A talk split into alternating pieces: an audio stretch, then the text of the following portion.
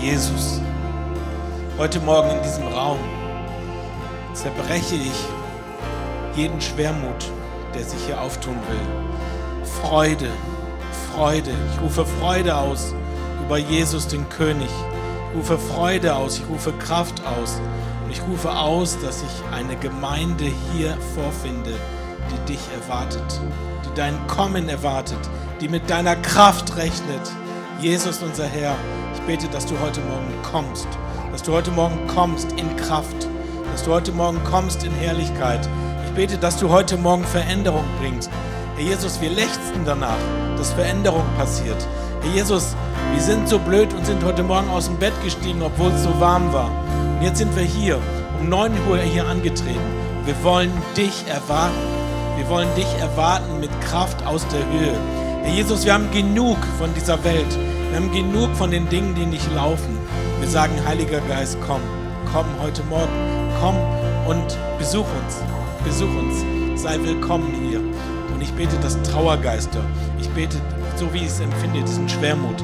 Ich sage, weg mit dir im Namen Jesus. Du gehst, du gehst ich rufe aus, dass Jesus heute Morgen hier mit, durch die Kraft des Heiligen Geistes erfahrbar ist. Rufe an den lebendigen Vater, den Vater, den Sohn und den Heiligen Geist. Du herrschst heute hier. Du hast gesagt, dass du anwesend bist. Wir haben alles das gesungen. Wir sagen, das ist wahr. Und das soll heute Morgen geschehen. Hier, kraftvoll mitten unter uns. In dem Namen Jesus. Der Name, der über alle Namen ist. Ihm allein wird die Ehre von seiner Braut, von seiner Gemeinde. Amen. Amen. Danke Band, danke Technik, Moderation. Ihr habt für uns was vorbereitet, was, äh, ja, ihr seid eigentlich nicht die Gemeinde. Habt ihr das gewusst? Wir sind die Gemeinde. Wir, die wir heute hier sind. Wir haben Lobpreis gemacht, nicht ihr. Ihr seid der Brautvater, der die Braut äh, zum Bräutigam hinführt. Und danke für diesen Dienst. Eternity. Ich finde das eine großartige Predigtreihe. Ich finde, die haut so rein, die spricht so rein in unsere Situation, politisch irgendwie äh, selbst die Letzten merken irgendwann, ey, in dieser Welt geht gerade alles so, so ein bisschen den Bach runter. Wir wissen nicht mehr genau, wie es weitergeht, aber eins wissen wir. Gott ist in Kontrolle. Gott ist in Kontrolle. Und äh, manche denken vielleicht, äh, ist das nicht doch noch ein bisschen früh, äh, über die Ewigkeit nachzudenken? Reicht das nicht, wenn wir das jetzt bald so in der Adventszeit machen oder äh, ab 60 kann man schon mal über die Ewigkeit nachdenken, oder? So ungefähr. Ich bin ein Kind der 80er. Noch jemand ein Kind der 80er? Ich bin nicht 1980 geboren, aber so es war so meine Sturm- und Drangzeit. Noch ein paar Leute? 80er? Ein, nur einer. Ach, zwei. Oh, cool. Da gab es so Lieder, ja. Äh, da gab es eine Sängerin, die hieß Sandra. Kennt ihr noch? Heaven Can Wait. Ey, da können wir uns schämen für, äh, dass wir auch solche Lieder gehört haben. Oder Michael Jackson. Schon mal gehört? Michael Jackson? Ja, klar. Ja, logisch. Äh, die haben von Heaven Can Wait gesungen. Da denke ich, ähm, damals habe ich das mitgegrölt. Als ich mit 20 zum Glauben gekommen sind und die haben mir was von Ewigkeit in der Gemeinde erzählt, dachte ich, ey, ich will jetzt leben. Ich will jetzt leben. Keine Ahnung gehabt von Ewigkeit. Heute bin ich 22 und weiß, heute weiß ich, ich habe so Bock drauf auf diese Ewigkeit. Ich habe so Bock drauf auf das, wo ich denke, das Allerbeste wartet doch noch auf mich. Und äh, das hier sind Zentimeter. Wenn ich von hier bis nach, was weiß ich, bis nach New York City äh, ein Maßband setze, dann ist das, was ich hier lebe, ein Zentimeter an dem, was noch auf mich wartet. Und vor allen Dingen, das ist nicht nur quantitativ, das ist qualitativ, was wir, was wir uns gar nicht vorstellen können. Viele Menschen beschäftigen sich nicht mit der Ewigkeit, weil sie, warum? Weil sie viel zu diesseitig leben. Und das kenne ich auch von mir. Wir Christen sind oft nicht besser. Wir denken, dass alles, was jetzt noch gut ist, das kommt jetzt schon. Jetzt bekomme ich das alles schon. Warum soll ich auf die Ewigkeit warten, wenn ich alles jetzt schon haben kann? Und dann merkst du irgendwann, äh, da gibt es noch viel mehr. Dann wirst du auch merken, du wirst hier alles nicht bekommen in deinem Leben. Ich habe euch mal was mitgebracht. Äh, ich werde euch später auch noch mal fragen, äh, habt ihr Defizite in eurem Leben? Das ist eine gute Frage. Und werde ich diese Defizite los? Ich habe mir mal was mitgebracht, wo ich dachte, das will ich euch mal zeigen, was ich mir wünsche. Vielleicht erlebe ich das in der Ewigkeit. Das ist ein Toyota. Nein, nichts ist unmöglich. Das ist ein richtiges Auto, ja. Äh, irgendwann, so stelle ich mir ein Stück weit den Himmel vor. Äh, das neue Jerusalem wird ein bisschen anders beschrieben, das stimmt, aber da stelle ich mir vor, was ich mir jetzt vielleicht nicht leisten kann, aber das Beste wartet noch auf mich. Das Beste wartet noch auf mich. Und ich bin schon so verrückt darauf. Äh, ich bin nicht lebensmüde, das nicht, ja. Aber ich bin so verrückt darauf, endlich das zu erleben. Eine andere Quality Time, die schon da ist. Und ich möchte euch heute Mut machen, Ewigkeit nicht auszuklammern aus eurem Leben. Und, auch, und gleichzeitig muss ich sagen, in was für einer Welt leben wir eigentlich? In einer was für einer Welt leben wir eigentlich? Ist das, ist das nicht apokalyptisch, wie man heute so schön sagt? Wenn irgendwas richtig tricky ist, sagen wir, das ist apokalyptisch. Die Offenbarung heißt auf Griechisch Apokalypsis. Und die ist überhaupt nicht tricky, die ist überhaupt gar nicht apokalyptisch, die ist echt. Die Offenbarung ist das stärkste Trostbuch, was die Bibel hat. Die Offenbarung ist ein mutmachendes Christuszeugnis, das äh, Heaven cannot wait. Der Himmel kann nicht warten, sondern die Offenbarung haut rein, grätscht rein in unser Leben und sagt, pass auf, in dem Ganzen, was passiert, in dem ganzen Szenario, was uns gezeigt wird, in Bildern, in Visionen, kannst du nur eins wissen. Der rote Faden hat einen Namen und der rote Name ist Jesus. Der rote Name ist Jesus. Und wenn das meine Ewigkeit ist, hallo, dann freue ich mich doch drauf. Und gleichzeitig wird mir Angst und Bange, wenn ich allein schon Zahlen sehe von 20, 22, 23. Wie viele tausend Tote gab es schon allein durch diesen Krieg in Russland und Ukraine? Ein Krieg, der mitten bei uns in Europa tobt. Bürgerkriege. Und äh, wo man hinschaut, hat Hass, Missgunst, Misstrauen, diese Dinge haben immer mehr zugenommen. Was ist das für eine Welt, in der Menschen sich selbst in die Luft jagen und ihr Ziel ist, möglichst viele mitzureißen? Was ist das für ein Machtpoker der Weltmächte? Seit diesem Israelkrieg mit der Hamas spricht man von einer neuen Weltordnung. In den 80ern haben die Leute die Offenbarung gelesen, haben gesagt, es wird irgendwann mal eine neue Weltordnung geben. Jetzt stehen wir davor. Jetzt stehen wir davor. Es gibt eine neue Weltordnung. Keine Ahnung, was da noch kommen wird. Aber äh, eins weiß ich. Der Name Jesus, den kann niemand kaputt machen. Der Name Jesus ist der Name, den Gott gesetzt hat, in dem sich alle Knie beugen müssen.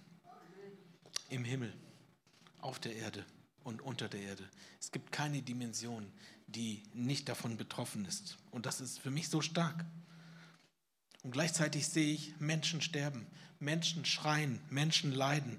Ähm, und ich lebe in einer verrückten Welt, wo man sieht, der das meiste Geld hat, der die meiste Macht hat, der kommt nach vorne. Eine schreiende Ungerechtigkeit. Und du merkst, du kommst nicht dagegen an. Du bist machtlos dem gegenübergestellt, diese Ungerechtigkeit. Vielleicht können wir die erste Folie mal reinschmeißen. Was ist das für eine Welt, in der wir leben? Da sollten wir wirklich nicht über die Ewigkeit nachdenken? Ernsthaft?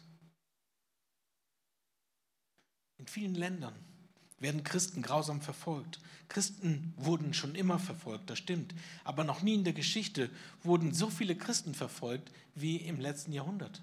Das glaubt uns kein Mensch.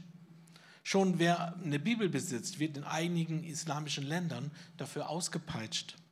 Christen in Nordkorea, denen braucht man nicht sagen, wer der Antichrist ist. Er ist bei ihnen, er zerreißt ihre Familien, er tötet ihre Führer, er zwingt Männer und Mütter und Väter in, in Arbeitslager hinein. Ich möchte euch fragen, oder Was denkt ihr, warum führe ich diese ganzen Dinge so vor Augen?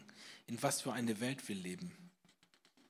Erweckt sich nicht gerade da für uns auch heute die Frage, woher bekomme ich Trost? Woher bekomme ich Mut, wenn ich in dieser Welt lebe, wenn ich auf diese Welt schaue? Woher bekomme ich Hoffnung? Brauchen wir nicht da eine Perspektive, die über unser Leben weit hinausreicht? Ich möchte uns heute Morgen vor Augen malen, in welcher Welt dieser Trost damals hineingekommen ist.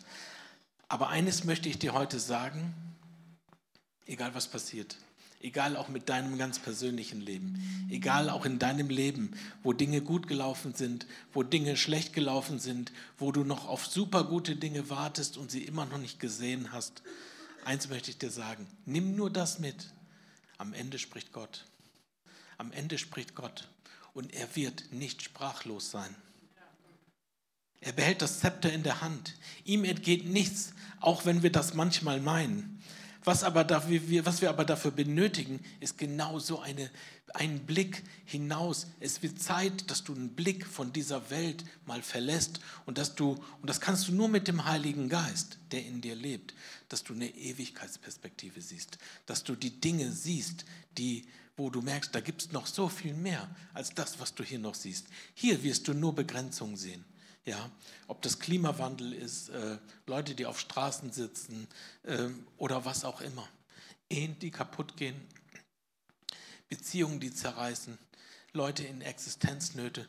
Aber was ist, wenn du, wenn Gott dir eine andere Perspektive schenkt durch den Heiligen Geist, dass du merkst, da gibt es noch so viel mehr. Und darauf dürfen wir uns freuen. Lasst uns gemeinsam hineinschauen in das letzte Buch der Bibel, der Offenbarung. Im vorletzten Kapitel werden wir was Wunderbares lesen. In Kapitel 21, die ersten acht Verse, äh, da, ist es echt, da gibt es echt eine Offenbarung. Vielleicht können wir das mal gemeinsam lesen. Johannes der Seher sagt, dann sah ich einen neuen Himmel und eine neue Erde. Denn der erste Himmel und die erste Erde sind vergangen. Auch das Meer ist nicht mehr. Ich sah die heilige Stadt, das neue Jerusalem, von Gott her aus dem Himmel herabkommen. Sie war bereit wie eine Braut, die sich für ihren Mann geschmückt hat. Dann hörte ich eine laute Stimme vom Thron her rufen, seht die Wohnung Gottes unter den Menschen. Er wird in ihrer Mitte wohnen und sie werden sein Volk sein. Und er, Gott, wird bei ihnen sein. Er wird alle Tränen von ihren Augen abwischen. Der Tod wird nicht mehr sein. Keine Trauer, keine Klage, keine Mühsal.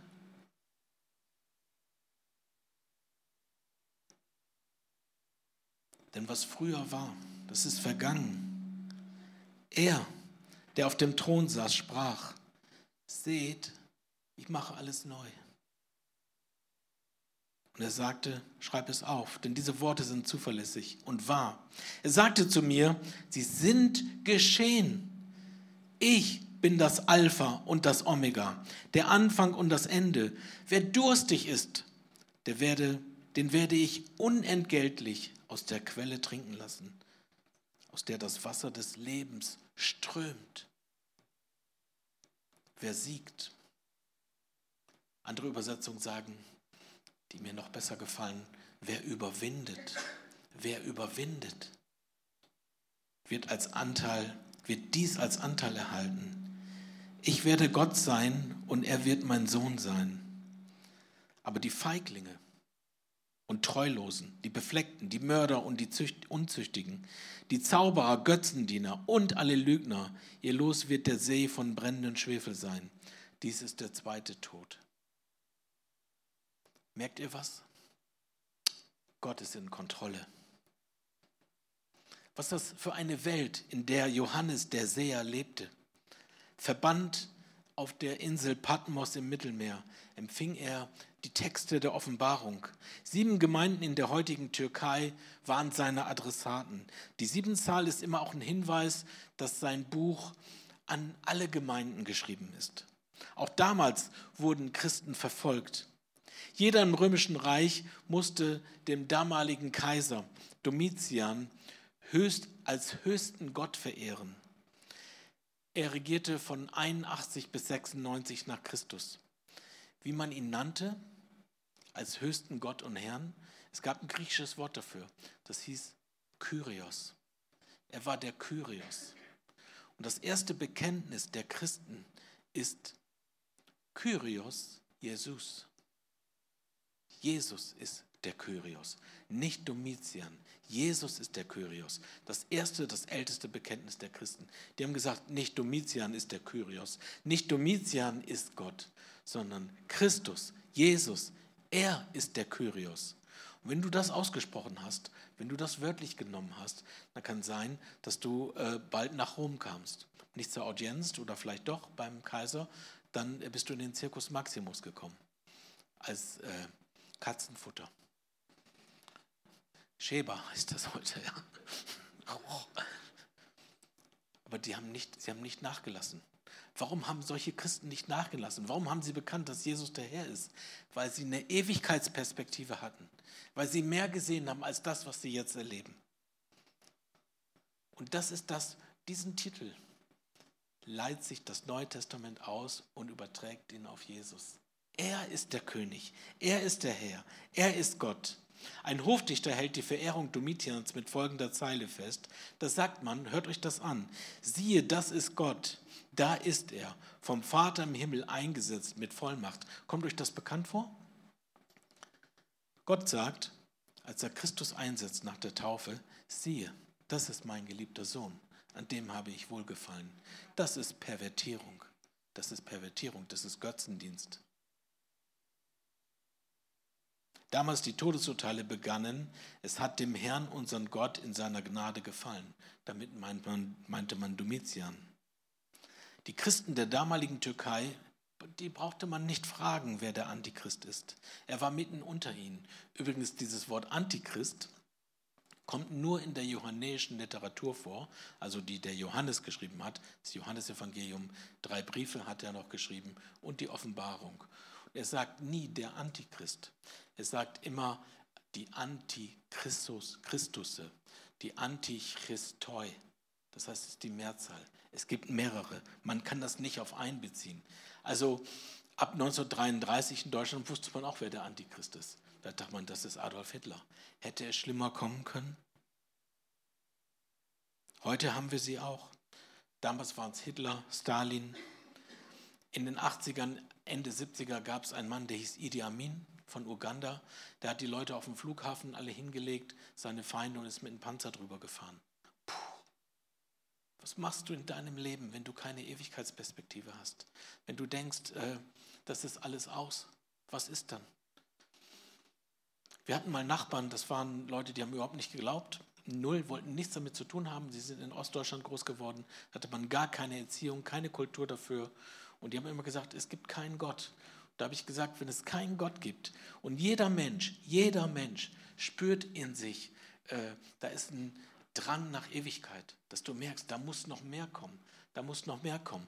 Und wenn du sagst, dass es keinen Gott gibt, dass es das alles nicht gibt, dann habe ich ihnen gesagt, wenn das so ist, dann haben die Würmer in deinem Leben das letzte Wort. Und das will kein Mensch hören. Ja? Das steckt in uns drin.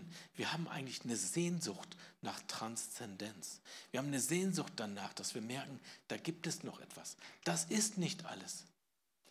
Das Beste sind, wenn man Gräber gefunden hat vor, weiß nicht, Tausende, Millionen, sagen manche, wollen wir uns nicht streiten.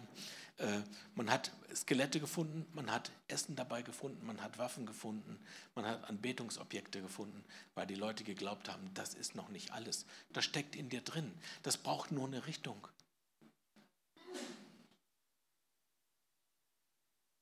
Gott schenkt Johannes eine Schau, eine Vision, eine Offenbarung. Alles wird zu Bildern zusammengefügt. Johannes hört Engel, die ihm die Bilder deuten, die er sieht. Johannes schreibt das große Trostbuch für die Christen seiner Zeit und die Christen aller Zeiten. Und die Menschen haben das damals verstanden. Verborgen in Bildern tröstet und mahnt er. Und was Gott dir sagt, in deiner Situation, auch damals schon, das ist kein billiger Trost. Es ist ein Trost für die Welt, aber weit über diese Welt, in der wir leben, ragt es hinaus in die Ewigkeit. Gottes Trost, dass er zum Schluss kommen wird, das ist so stark, dass er diese Welt richten wird, dass es eine neue Welt geben wird. Und Johannes sagt, und ich sah einen neuen Himmel und ich sah eine neue Erde. Bevor Johannes irgendwas für die Zukunft sagt, führt Gott ihn zunächst erstmal vor seinen Thron. Bevor du das alles siehst, musst du wissen, wer Gott ist. Musst du wissen, wer er ist. Gott allein gebührt die Ehre. Und dem Lamm heißt es, der auf dem Thron sitzt, Jesus Christus. Thronengel stehen vor den Thron herum und sie rufen den ganzen Tag und sie rufen die ganze Nacht. Was rufen sie? Heilig, heilig, heilig ist Gott, der Kyrios, der Herr. Er ist Gott. Er ist das. Und die werden nicht müde dabei, weil sie die Schönheit Gottes erkannt haben. wenn du diese Welt siehst, wie sie ist, wenn du ein Teil dieser Welt bist, dann führt Gott dich in eine andere Dimension und will dir seine wunderbare Schönheit zeigen. Und soll ich dir noch was sagen? Gott ist so verrückt nach seiner Gemeinde. Er ist so verrückt nach seiner Gemeinde. Wenn du einen Vers weiterliest in Vers 9, da beschreibt er seine Gemeinde und er sagt, Johannes, komm, komm, ich will dir die Braut zeigen. Komm, ich will dir die Braut zeigen. Gott ist verrückt nach seiner Braut. Hier ist das Wort dafür, das, das neue Jerusalem, seine Braut. Und wir sind seine Braut. Und er sagt, komm, ich will sie dir zeigen. Ist das nicht so schön? Und ihr seid diese Braut. Er liebt seine Gemeinde. Ihr seid Gemeinde. Ihr seid die Braut Christi. Ja, ich auch, ja. Wir alle. Und das sollen die angefochtenen Christen wissen. Der Herr ist nicht Domitian und kein Mensch nach ihm. Der Herr, Christus, ist Gott allein. Er wird kommen. Die Kämpfe dieser Welt sind eigentlich, wenn er im Regiment sitzt, das sind alles Rückzugsgefechte des Teufels. Er ist besiegt und er nutzt jetzt noch alle Kraft, die er hat, um Unrecht, Leid, Gottlosigkeit in diese Welt zu bringen, bis der Herr wiederkommt und ihn in den vorigen See wirft, in dem er verbrennt, getötet wird, nie wiederkommt. Aber noch leben wir in dieser Welt. Eine Welt, in der Menschen leiden, eine Welt, in der Menschen sterben, eine Welt, in der Menschen Schmerzen haben, wo Ungerechtigkeit und Missverständnisse äh, dastehen. Wisst ihr, Menschen, das Schlimmste, was man uns tun kann, ist, man kann uns Schmerzen zufügen und das alles. Aber wenn du leben musst mit Ungerechtigkeit, und Gott wird Gerechtigkeit sprechen. Gott wird Gerechtigkeit sprechen, global, wenn man das alles in den Nachrichten sieht. Aber Gott wird Gerechtigkeit sprechen in deinem Leben. Es gibt Menschen, die können keinen Tag beginnen ohne Schmerzmittel. Es gibt Menschen, auch vielleicht in unserer Gemeinde, die weinen jeden Tag aus Trauer oder weil sie einfach kraftlos sind, nicht mehr können, leer. Was ist schlimmer, ein gebrochenes Bein oder eine gebrochene Seele? Menschen, die aus ihrer Depression und Traurigkeit nicht mehr rausfinden. Und ich sage euch was, ja, ja, wir brauchen einen richtigen, guten Trost den Trost Gottes, seine Kraft, sein Eingreifen. Und Menschen brauchen Menschen, die ihnen beistehen in der Not. Wie Johannes, den ersten Christen, obwohl er im Exil war, den Christen beigestanden hat. Und jetzt spricht er das aus. Ich sah einen neuen Himmel, eine neue Erde. Denn der erste Himmel und die erste Erde sind vergangen. Und das Meer ist nicht mehr. Und ich sah die heilige Stadt, das neue Jerusalem, von Gott aus dem Himmel herabkommen, bereitet wie eine geschmückte Braut für ihren Mann. Hey, das ist Freude, oder? Kannst du dich noch an deine Hochzeit erinnern? Was war ich happy, dass diese Frau mich erwählt hat dass diese Frau mich erwählt hat. Ich habe die schönste Frau aus der Jugendgruppe gekriegt. Ja? Und äh, da waren einige Bewerber. Und äh, ich habe das erlebt. Da kamen Leute zu mir, ich war damals Jugendleiter in der Gemeinde, und da hat jemand gesagt, hey Michael, ich habe mich in Susanne verliebt. Und da habe ich gesagt, äh, Gott hat zu mir gesagt, du sollst nicht töten. Nein, hat er nicht, hat er nicht gesagt. Und ich habe gesagt, ich bete für dich. Wir beten jetzt zusammen. Wenn Gott will, dass das deine Frau wird, dann beten wir dafür. Und ich habe mit ihm gebetet. Hinterher habe ich mich über meine eigene Courage erschreckt äh, und dachte, was hast du da bloß gemacht? ja. Und äh, es ist passiert, sie ist meine Frau geworden. Ja. Und weil ich wusste, wenn Gott das will, Gott sieht viel mehr. Aber so ist er verrückt nach seiner Braut. So ist er verrückt nach seiner Braut. Und er steht ein für seine Braut. Er lässt sie nicht einfach den Bach runtergehen. Das himmlische Jerusalem, das ist so ein altes Hoffnungssymbol. Gott wird es auf die Erde kommen lassen. Es wird das, er wird das neue Jerusalem aufrichten. Dann wird gefeiert. Dann wird gefeiert ohne Ende, ohne Aufhören. Geschmückt wie eine Braut wird das neue Jerusalem sein, die neue Stadt, die neue Welt. Das sind Hoffnungsbilder. Und dann heißt es, siehe da, die Hütte Gottes bei den Menschen. Das ist eine Anspielung auf das Laubhüttenfest in Israel, wo man alles Hütten gebaut hat und Erntedank gefeiert hat. Eine ganze Woche Party.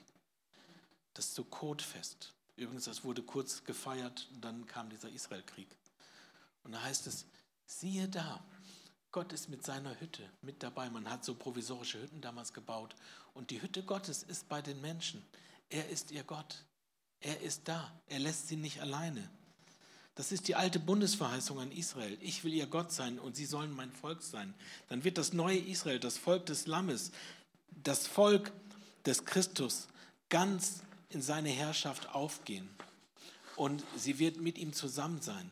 Und ich sage euch was, da ist Freiheit. Da ist Freude. Da ist Friede. Das ist alles stärker als das, was wir jemals gekannt haben. Hammer. Und jetzt kommt das nächste.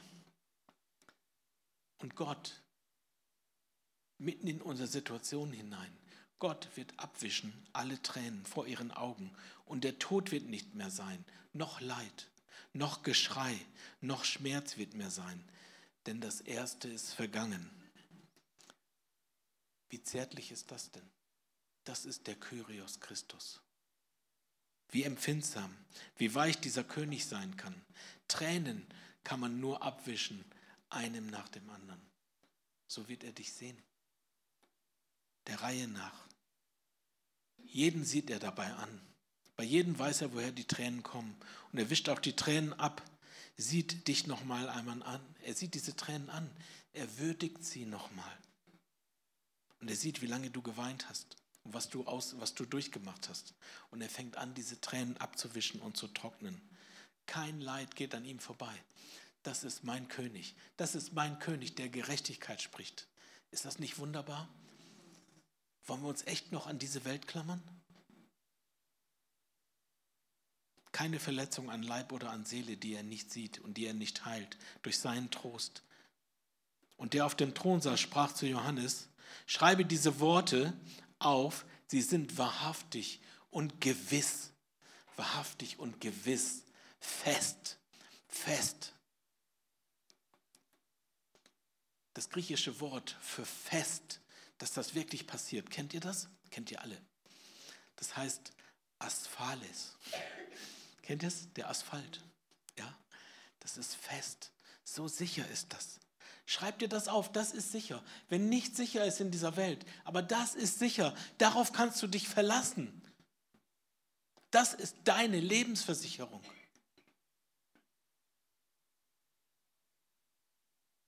Aber nicht erst dann, wenn wir gestorben sind, auch nicht erst dann, wenn Gott sein Jerusalem am Ende der Zeiten aufrichten wird, sondern heute. Heute ragt das ein. Heute ragt die Ewigkeit in unser Leben hinein. Er, der auf dem Thron saß, sagt, ich will dem Durstigen geben von der Quelle des lebendigen Wassers. Das ist eine Anspielung auf Jesaja aus dem Alten Testament.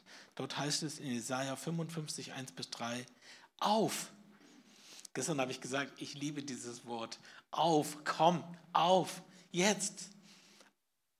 Auf, alle Durstigen, kommt zum Wasser. Die ihr kein Geld habt, kommt, kauft Getreide und esst, kauft äh, kommt und kauft ohne Geld und ohne Bezahlung Wein und Milch? Warum bezahlt ihr mit Geld, was euch nicht nährt, und mit dem Lohn eurer Mühen, was euch nicht satt macht? Hört auf mich, dann bekommt ihr das Beste zu essen und könnt euch laben an fetten Speisen. Hier steht nicht Karottensalat. An fetten Speisen. Das ist, das ist eine Form von Lebensqualität. Ja, das ist was Gutes. Ich habe über 30 Kilo abgenommen. Und ich hatte eine ältere Frau in der Gemeinde, die hat immer gesagt, Michael, mach dir nichts draus. Das Fette gehört dem Herrn. Steht in der Bibel. ja, da ist was gut. Gott hat was Gutes für uns. Und dann heißt es, neigt euer Ohr und kommt zu mir. Hört und ihr werdet aufleben. Ich schließe mit euch einen neuen Bund. Sind das nicht kraftvolle Zusagen, die Gott für uns hat in seinem Portfolio, wie man heute so schön sagt? Diese Welt hat auch viel Gutes im Angebot. Gott ruft seine Angebote in diese Welt hinein. Aber es gibt, es gibt andere Marktschreier, äh, die uns auch was zu sagen haben. Mach Karriere, verdiene viel Geld, lebe dein Leben, halte dein Wort nicht, sei glücklich, auch wenn es auf Kosten anderer geht. Und äh, Jesaja hatte Dinge vor Augen, nach denen sich Menschen sehen. Die Menschen tun, weil sie meinen, darin ihr Glück und ihr Heil zu finden. Manchmal machen Menschen große Fehler für einen Moment. Für einen Moment. Du denkst für einen Moment, du kannst das alles machen und es geht in die Hose. Und er sagt, das ist wie, äh, wie, wie auf dem Markt, dass er sagt, neigt euer Ohr doch mir zu. Hört mir doch zu. Schaut doch, was ich für euch habe. Die anderen Dinge machen dich nicht satt. Sie machen dich nicht wirklich zufrieden. Sie bringen Leid mit sich. Wenn ihr satt werden wollt, dann esst und trinkt bei mir, sagt Gott. Wenn ihr satt werden wollt, dann geht zu Jesus. In ihm sind alle Verheißungen erfüllt, die ich schon David versprochen habe. All das, sagt er, all das, selbst wenn du das noch nicht siehst, kannst du jetzt schon haben. Das ist deine Perspektive.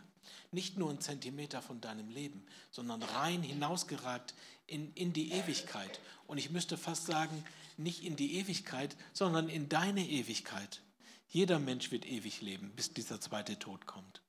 Ist das nicht tricky? Es gibt nochmal einen Tod nach dem Tod. Jetzt frage ich dich das nochmal.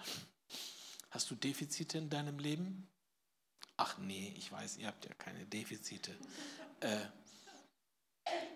oder doch unerfüllte Wünsche, die nicht gekommen sind, Verletzungen, Schmerzen. Es ist nicht das passiert, was du dir gewünscht hast. Es hat sich anders entwickelt und jetzt stehst du da und weißt nicht, was du machen sollst. Ich möchte dir das sagen. Wenn du nicht nur diesseitig lebst, dann weißt du, die Defizite in deinem Leben haben nicht das letzte Wort. So viele ungeklärte Dinge in deinem Leben, Fragen, verbrannte Erde, die hinterlassen wurde, verbrannte Erde, die du vielleicht selber hinterlassen hast. Und jetzt kommt es, jetzt bietet Gott dir diesen Trost an, der über dein Leben hinausführt. Wenn ich das begreife, dann weiß ich, ich muss nicht mehr alles haben. Ich kann mir so sicher sein, dass Jesus alles sieht, jede Ungerechtigkeit, jeden Schmerz, auch in meinem Leben. Vielleicht können wir noch mal die nächste Folie reinmachen. Ist es nicht das?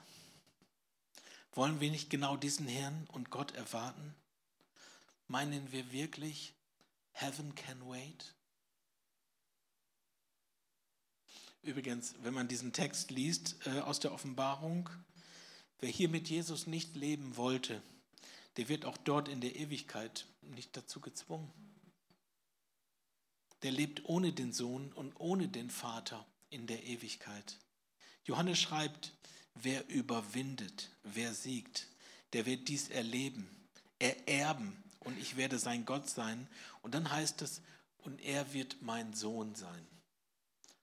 Er wird mein Sohn sein. Sohn ist ein Erbtitel und kein Geschlecht, keine Geschlechtsbezeichnung. Immer wenn da steht, du bist mein Sohn, dann heißt es, du bist mein Erbe. Du hast eine Berechtigung. Du bist ein Teil von mir und zwar ein sehr enger Teil von mir. meine Frau ist mein engster Teil mit mir. Wir sind ein Fleisch. Und danach kommen meine vier Töchter. ja, das ist, das, ist, das ist meine Familie, das sind die Ängsten. Und versteht ihr, wenn du was zu vergeben hast, also was, was weiterzugeben hast, wem gibst du es, wenn nicht deinen Kindern?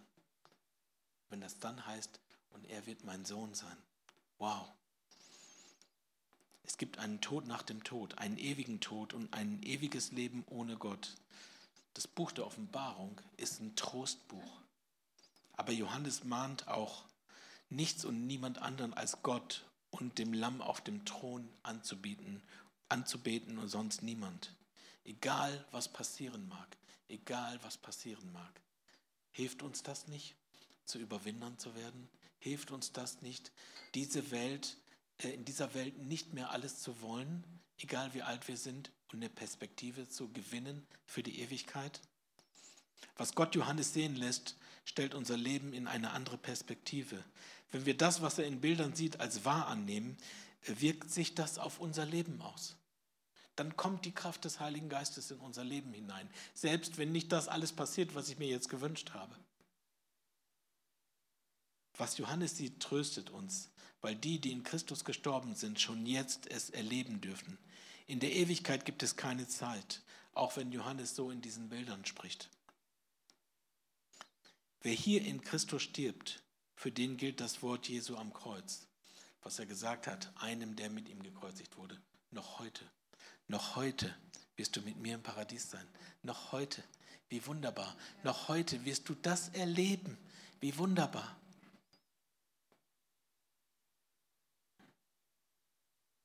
Er wird jede Träne vor ihren Augen abwischen und der Tod wird nicht mehr sein. Noch Trauer, noch Geschrei, noch Schmerz wird noch sein. Jetzt möchte ich euch fragen, diese Vision vom Himmel, ist das irgendwie doch nur ein frommer Wunsch? Eine Projizierung unserer Gedanken, eine Vision, wie sie Johannes hatte, aber ist das Wirklichkeit? Ist das Wirklichkeit? Come on. Ist das Wirklichkeit? Johannes macht seine Zuversicht fest an der Zusage Gottes die hier im Zentrum steht. Ich bin das A und ich bin das O. Ich bin das Alpha und das Omega. Ich bin der Anfang und das Ende.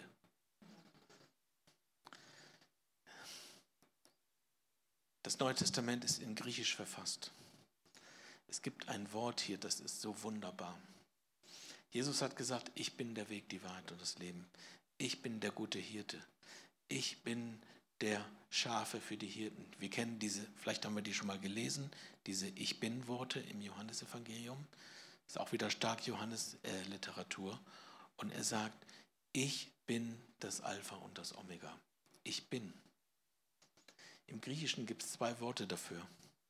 Das erste kennen wir alles, das heißt Ego. Schon mal gehört? Oder äh, wir betonen das auf das, auf das E, das Ego, das Ich. Und dann steht da Amy, Ego Amy, das heißt, ich bin. Da heißt es, ich, ich bin. Das ist so eine starke Betonung. Jesus sagt, ich bin das Leben. Ich bin das Alpha und das Omega. Das ist eine Zuversicht, die der Leser gelesen hat. Da steht nicht nur ich, das ist eine zweifache Ich-Betonung. Das ist er. Ich bin das für dich. Ich bin der Letzte, und ich schaffe für dich Gerechtigkeit. Er ist es. Ich weiß nicht, äh, wenn ihr euch an eure Schulzeit erinnern könnt, da musste man vielleicht im Deutschunterricht äh, so manche Liter deutsche Literatur lesen. Wer hat das geliebt? Keiner? Ich habe deutsche Literatur geliebt. Äh, Heinrich von Kleist, ist das ein Begriff? Der hat Heinrich von Kleist, das sind diese Reklambücher, damit hat man Schüler gequält. Kennt ihr die noch? Reklambücher. Da gab es da gab's von Heinrich von Kleist einen Roman, der heißt Michael Kohlhaas. Schon mal gehört? Michael Kohlhaas war ein Mann, das spielt so im Mittelalter, der hatte ein großes Gestüt Und da gibt es einen Ritter, einen Raubritter, der braucht seine Pferde und nimmt seine kompletten Pferde mit. Und Michael Kohlhaas will Rache und will Gerechtigkeit. Und äh, er verliert, er kriegt die Pferde nie wieder, er jagt denen hinterher, er verliert Haus und Hof, er verliert seine ganze Familie, weil er Gerechtigkeit will, die ihm nie widerfahren wurde.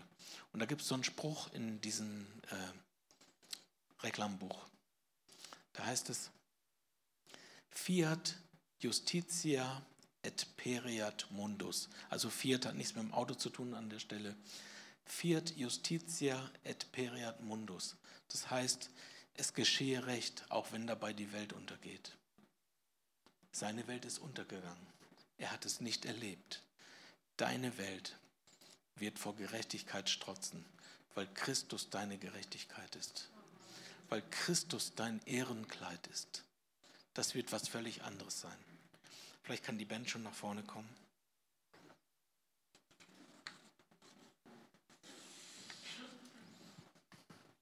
Gott ist Anfang und Ende.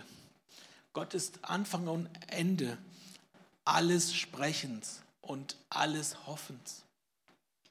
Wie cool ist das denn? Er ist es, der das letzte Wort spricht. Aber Gott spricht nicht nur zum Schluss, Anfang und Ende, sondern er spricht, er ist auch gleichzeitig das Ziel. Er ist dein Ziel. Und er spricht heute in dein Leben hinein. Willst du dich ihm nicht wieder ganz neu anvertrauen? Willst du nicht wieder ganz neu diesen Trost empfangen für dein Leben? Egal wo du stehst, mit deinen Defiziten, mit deinen Verletzungen? Willst du ihn nicht wieder neu reinlassen in dein Leben, dass er deine Wunden verbinden kann, dass er deine Tränen abwischen kann? Dass du weißt, er ist deine Ewigkeitsperspektive. Lange, noch lange nicht ist das hier alles zu Ende. Aber du bist ein Teil von ihm und du gehst mit ihm in die Ewigkeit hinein. Nimm doch das wieder für dich in dein Blickfeld, egal was kommen mag oder egal was auch schon geschehen ist. Gott spricht das letzte Wort. Er spricht über deinem Leben Gerechtigkeit aus. Und das ist deine Ewigkeitsperspektive. Ich will noch beten.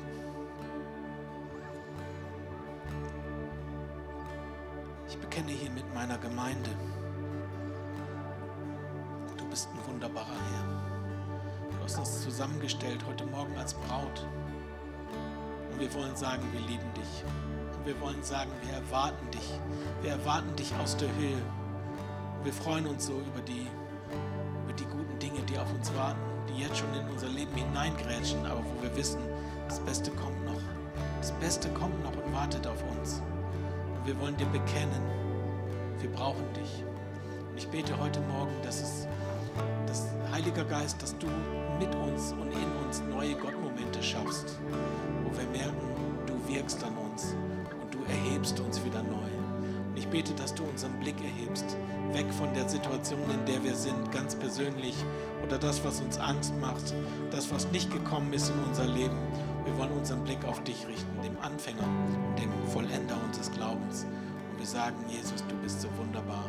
Danke, dass du das letzte Wort sprichst, auch in unserem Leben. Amen. Amen. Dankeschön.